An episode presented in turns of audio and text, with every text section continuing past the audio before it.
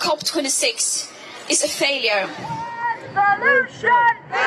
Revolution! One solution! Revolution! One solution!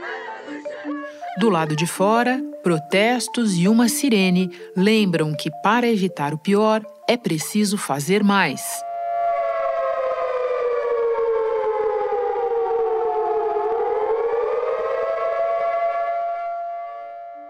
Do lado de dentro, negociadores seguem detalhando medidas para enfrentar a crise. There is still a lot more work to be done. Negociações correm contra o tempo para fechar um acordo. A COP entra na reta final do jeito que ninguém queria, levantando muito mais dúvidas que certezas. Governments need to pick up the pace and show the necessary ambition on mitigation, adaptation and finance. O rascunho do acordo da COP26 pressiona os países a aumentarem as metas de redução de gases que causam efeito estufa até o fim do ano que vem. Otherwise, we are going to be literally out of time. Um tópico em especial está longe do consenso exigido na conferência. E o assunto bem avisou qual seria ele no segundo episódio da nossa série especial preparatória da cúpula. Uma outra discussão que vai pegar em Glasgow, que é relacionada ao Fundo Verde do Clima, é essa promessa dos países ricos de colocar 100 bilhões por ano a partir de 2020 para financiar o combate à mudança climática nos países em desenvolvimento. É o dinheiro para corte de emissões, transição verde e adaptação ao clima extremo que está no centro do debate. Os países pobres pressionam os mais ricos por uma ajuda financeira para lidar com os efeitos das mudanças climáticas. Os negociadores ganharam um estímulo com um acordo anunciado entre os dois maiores poluidores do planeta. Estados Unidos e China se comprometeram a trabalhar juntos para reduzir as emissões dos gases que agravam o efeito estufa. Grupos ambientalistas saudaram o anúncio, mas cobram mais engajamento dos dois países. O governo brasileiro está entre aqueles que pressionam por recursos. Depois do discurso em que também cobrou ajuda financeira dos países ricos para atingir a meta de reduzir as emissões, o ministro do Meio Ambiente se encontrou com o enviado especial dos Estados Unidos para o clima. Na saída da reunião, John Kerry disse que espera ações concretas do Brasil na pauta ambiental. Mesmo não oferecendo quase nada em retribuição, Sob pressão dos Estados Unidos, o Brasil acompanhou mais de 100 países e prometeu cortar as emissões de metano até o final da década em 30% em relação aos níveis de 2020. Essa meta não é individual, mas de todos os países que aderiram à proposta. Mas como o Brasil, um dos maiores exportadores de carne do mundo, vai fazer isso? Ninguém explicou. É nesse ambiente tenso que a reunião chega a seus momentos finais. Em tese, a COP termina na sexta-feira, mas com tantas indefinições, já se fala que a conferência deve invadir o fim de semana. Da redação do G1, eu sou Renata Loprete e o assunto hoje é o saldo da COP26.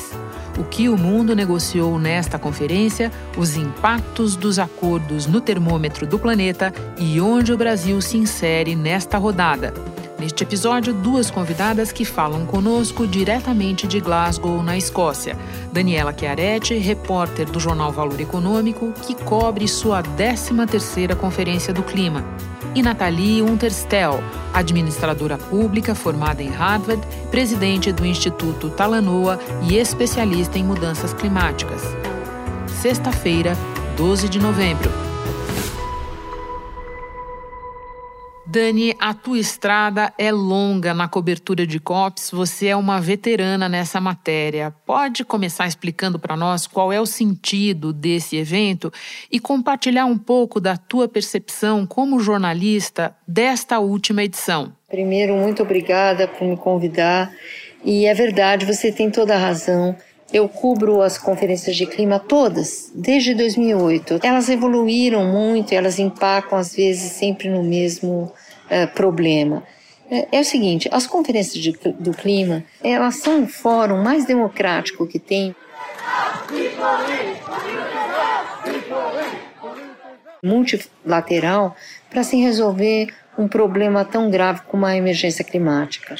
Aqui uh, a força que tem uma, uma ilha pequena como Tuvalu. In Tuvalu, we are living the realities of climate change, sea level rise. We are sinking, but so is everyone else. É a mesma dos Estados Unidos. Um país, Gana, tem a mesma força que a China, porque os votos, todas as decisões são feitas por consenso. Isso tem dois lados. De um lado, é, é, vira um fórum é, democrático, no sentido pleno da palavra, e do outro, o que você consegue é sempre um, o, o mais baixo denominador comum. Mas olha, eu, nesses anos todos eu vi muitos instrumentos novos, muitas maneiras de enfrentar o problema surgindo daqui. E, então, por exemplo, o Fundo Amazônia. O Fundo Amazônia era um instrumento que apareceu numa COP. O fundo vai captar doações nacionais e internacionais que serão usadas para combater o desmatamento e investir na exploração sustentável da floresta. 20% dos recursos poderão ser usados na proteção de outros biomas brasileiros, como a caatinga e o cerrado, ou em florestas de outros países tropicais, como os da América do Sul, da África e do Sudeste da Ásia. Os recursos doados vão estar livres de impostos e contingenciamentos. O governo brasileiro não poderá fazer doações para o fundo, que será administrado pelo BNDES muitas outras coisas. Agora, por exemplo, se discutem os mecanismos de mercado, né? tentar colocar os mercados nessa discussão. Isso também é uma discussão que aparece aqui, aparece aqui. Embora tenha muitos problemas, problema logístico aqui na COP, o primeiro grande evento internacional da pandemia. Agora, Dani, o evento, em princípio, terminaria nesta sexta-feira, mas nós já sabemos que ele deve entrar pelo final de semana. Antes de você nos contar o que está pegando, eu quero parar uma estação antes, no que já foi anunciado. Tivemos uma declaração conjunta de Estados Unidos e China nesta semana. Na semana passada, nós vimos alianças globais para reduzir as emissões de metano, proteger as florestas. Pode dimensionar para nós essas alianças? Isso foi algo surpreendente, ninguém esperava. Apareceu aqui às seis da tarde daqui. Primeiro, o ministro chinês convocou uma coletiva.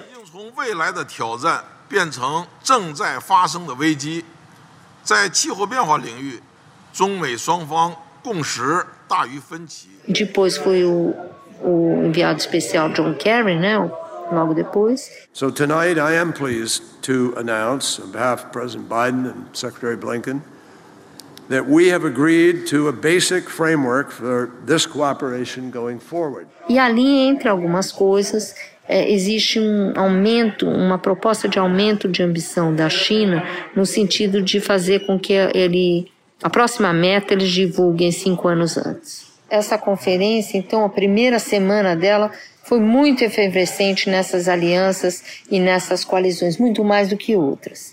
Você já mencionou algumas importantes, então a de florestas, por exemplo, né, que até 2030 você conteria todo o desmatamento ilegal.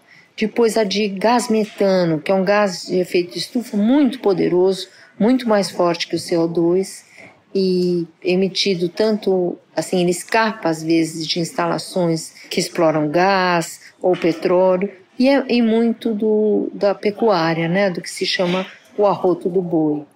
E aqui, surpreendentemente, o Brasil assinou essa, essa coalizão, que é uma coalizão criada pelo governo americano, principalmente em abril, naquele fórum né, que o presidente Biden fez, eh, chamando várias outras lideranças, justamente para ter algumas soluções do problema climático. Meeting this moment is about more than preserving our planet.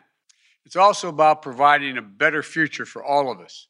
Agora, são, são interessantes essas alianças? São. Elas têm dois problemas.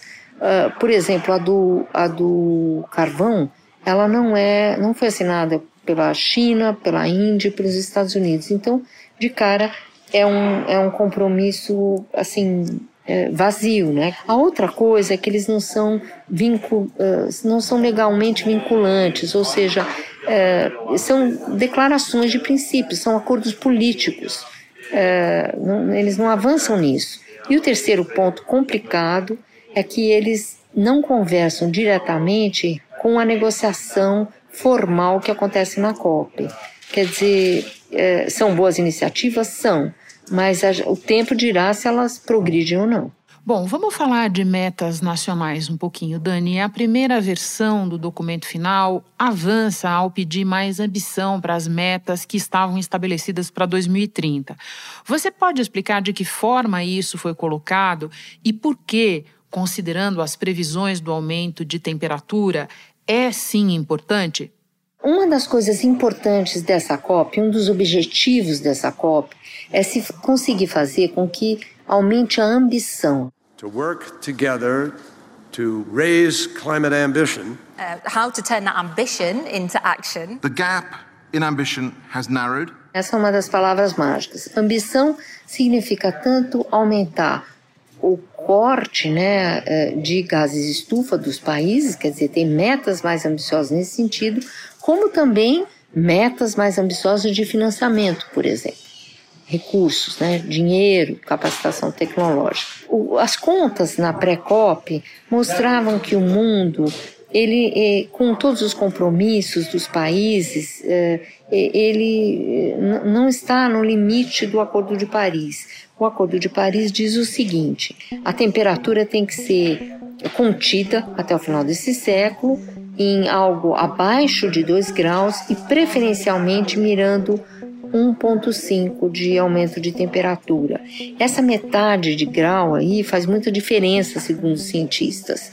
Podem acontecer muito, muito mais eventos extremos, secas, os desastres climáticos que a ciência tem previsto com muita clareza. Uma ONG projetou como grandes cidades ficariam em dois cenários: se o aquecimento global chegar a um grau e meio e se chegar a 3 graus. Pode parecer pouco, mas essa diferença da temperatura média da Terra mudaria a cara e as possibilidades de vida em muitos lugares. Para evitar o pior cenário, o desafio é mudar já a forma como vivemos. Então, o que, que acontece aqui? O primeiro texto, ninguém ficou feliz, faz parte do jogo. Esse texto ele tinha um, um, alguma coisa melhor em termos de cobrar essa regularidade das metas que os países precisam apresentar. Um detalhe: Ninguém fala que é preciso apresentar metas climáticas todos os anos. Isso é uma conta complicada de fazer seriamente, sabe? É, não, é, não é uma coisa fácil, porque justamente são compromissos que mudam a economia dos países, né? A vida dos países, a sociedade, tudo. Então não, não é muito fácil. Então ninguém fala em, em, em apresentar metas todos os anos os países, mas sim apresentar compromissos. Então, por exemplo, olha, eu vou criar mais X de unidade de conservação no ano, ou eu vou fazer com que todos os ônibus elétricos do meu país, todos os ônibus do meu país sejam elétricos. Estou dando aqui exemplos hipotéticos, né, de políticas públicas. É, o evento, o, o, o texto, ele, ele andava nessa, nessa linha. Você me perguntou se a COP termina sexta. As 13 conferências que eu cobri, nenhuma terminou no horário, no dia previsto, na sexta, nenhuma. Se essa for a primeira, vai ser um, um evento assim muito diferente. Dani, já era esperado, nós até alertamos aqui na nossa série especial do assunto preparatória da COP que o financiamento seria a questão mais sensível. O que é que está pegando nessa discussão? Pode resumir os principais pontos de discórdia? Financiamento é sempre um problema e nessa COP não é diferente, ao contrário, é pior. O que tem? Tem um problema dos famosos 100 bilhões de dólares, né? Isso é um número uh, mágico que foi que foi uma promessa né, dos países ricos em 2009, que a partir de 2020 eles passariam para o mundo em desenvolvimento, eles passariam 100 bilhões de dólares para projetos de redução de emissão e também adaptação. Esse é um ponto importante dessa conferência. Uh, o mundo, só fazendo um parênteses, o mundo sempre investe muito mais em corte de emissões do que em adaptação. É, um, é uma demanda, um pedido dos países em desenvolvimento que agora se financiem mais a adaptação. Esses 100 bilhões, eles não for, esse compromisso não foi pago. Ele tinha que começar em 2020, isso não aconteceu, e os países ricos, o, o número sempre vem deles, né, da OCDE. Dizem que eles têm 80 e provavelmente em 2023 eles começarão a pagar esses 100 bi e de lá até 2025 eles vão crescendo. Bom, o que, que isso significa? Primeiro, se cria uma desconfiança, uma promessa não cumprida num ponto muito importante. Uh, segundo, uh, não tem transparência nesse dinheiro. Muito desse dinheiro, é, por exemplo, não é doação. Então, tem alguns países que estão começando a reclamar que eles estão se endividando. É um novo tipo de endividamento, o endividamento climático, porque são empréstimos. Então, as discussões são: bom, vocês têm que cumprir isso e depois de 2025 a gente precisa começar a discutir um novo número. Existem várias propostas na mesa. A África do Sul colocou, por exemplo, 750 bilhões. Os países africanos colocaram 1,3 trilhão. A Índia fala em 1 trilhão. E os países ricos falam, ok, podemos discutir esse número, desde que o, o número de doadores, ou seja, dos países que vão contribuir, seja ampliado. E eles alegam que o mundo não é igual ao de 92, né? Mudou mesmo. Dani, a minha última pergunta para você é quase um subitem desta conversa que você acaba de expor. Porque tem não apenas a discussão em torno do financiamento do que nós precisamos fazer, mas também a discussão sobre quem vai pagar pelas perdas e danos, pelo que já aconteceu. Se avançou alguma coisa nessa matéria? O ponto que você me pergunta é um ponto dramático. Perdas e danos é o nome para os países mais vulneráveis que não conseguem mais se adaptar. Outro dia tinha um delegado aqui que disse o seguinte: refugiados climáticos são, são as pessoas que temporariamente migram para algum lugar e depois têm para onde voltar. Nós que somos afetados por, pela crise do clima não temos para onde voltar. Então são as ilhas que o mar avança sobre o território, não, não tem para onde ir. Cientistas também falam da perda da biodiversidade e da aceleração do derretimento das geleiras. O que despeja mais água nos oceanos e pode afundar cidades e até países presidente das Maldivas disse que a diferença entre o aquecimento de um grau e meio e de dois graus é uma sentença de morte para o país. Então, há seis anos, desde o Acordo de Paris, esse pessoal, com toda a razão, pede que se crie um, um, um fundo à parte para eles. E, e eles não avançam, se avança quase nada, milímetros. Por quê? porque os países ricos, principalmente os Estados Unidos, sequer reconhecem esse termo, perdas e danos. Eles temem que se crie uma vinculação direta entre os mais afetados pela crise climática e os países que mais causaram o problema. Isso pode criar uma ju jurisprudência legal grande aí para o futuro. Uh, aqui é um tema empacado e cada vez mais eles são vocais. É um tema muito forte aqui. Vamos ver como é que nessas últimas horas de COP uh, isso se resolve. Dani, nada como a voz da experiência, fica tudo absolutamente claro, mesmo para quem não está acompanhando tão de perto quanto você. Muito obrigada por mais essa participação no assunto, por encontrar um tempinho para nós no meio da cúpula. Bom trabalho aí. Eu que te agradeço muito, Renata, por participar, por você me convidar. Eu que te agradeço. Muito obrigada. A segunda parte da nossa conversa, que começa em instantes, é com Nathalie Unterstel. Nathalie, o Brasil chegou à COP26 com o filme bastante queimado. Você diria que a participação do país foi capaz de reverter ou pelo menos de reduzir esse passivo? Olha, Renata, a diplomacia brasileira teve que demonstrar muito gingado aqui nas negociações isso quer dizer que teve que, ter, que, ser muito humilde, teve que compor muito mais com outros países nas negociações do que ela normalmente faz. Porque o Brasil, sim, chegou aqui e está na COP como um párea, bastante criticado aí, tanto por falta de ambição mesmo, né, por metas que se mantiveram as mesmas em seis anos, apesar de, no âmbito aqui do Acordo de Paris, todos os países terem que aumentar, né, deveriam ter aumentado nesse período. E assim foi. Então, o Brasil chega aqui, está aqui com posturas muito mais flexíveis por parte dos diplomatas, tanto nas mesas de negociação, quanto também é, em declarações e acordos bilaterais. Eu vi, por exemplo, aqui algumas coisas inéditas. Uh, por exemplo, ministros, nossos ministros, encurralados aí por parceiros comerciais, como os Estados Unidos e outros, uh, e tendo assim que assinar alguns compromissos que normalmente a gente deixaria passar. Os líderes reunidos em Glasgow para a COP26, a Conferência do Clima da ONU, anunciaram dois importantes acordos para combater as mudanças climáticas. Mais de 100 países concordaram em reduzir a emissão de gás metano em 30% até 2030. O Brasil surpreendeu e aderiu ao acordo. E numa outra declaração, mais de 100 países, incluindo também o Brasil, concordaram em acabar com o desmatamento também até o fim desta década.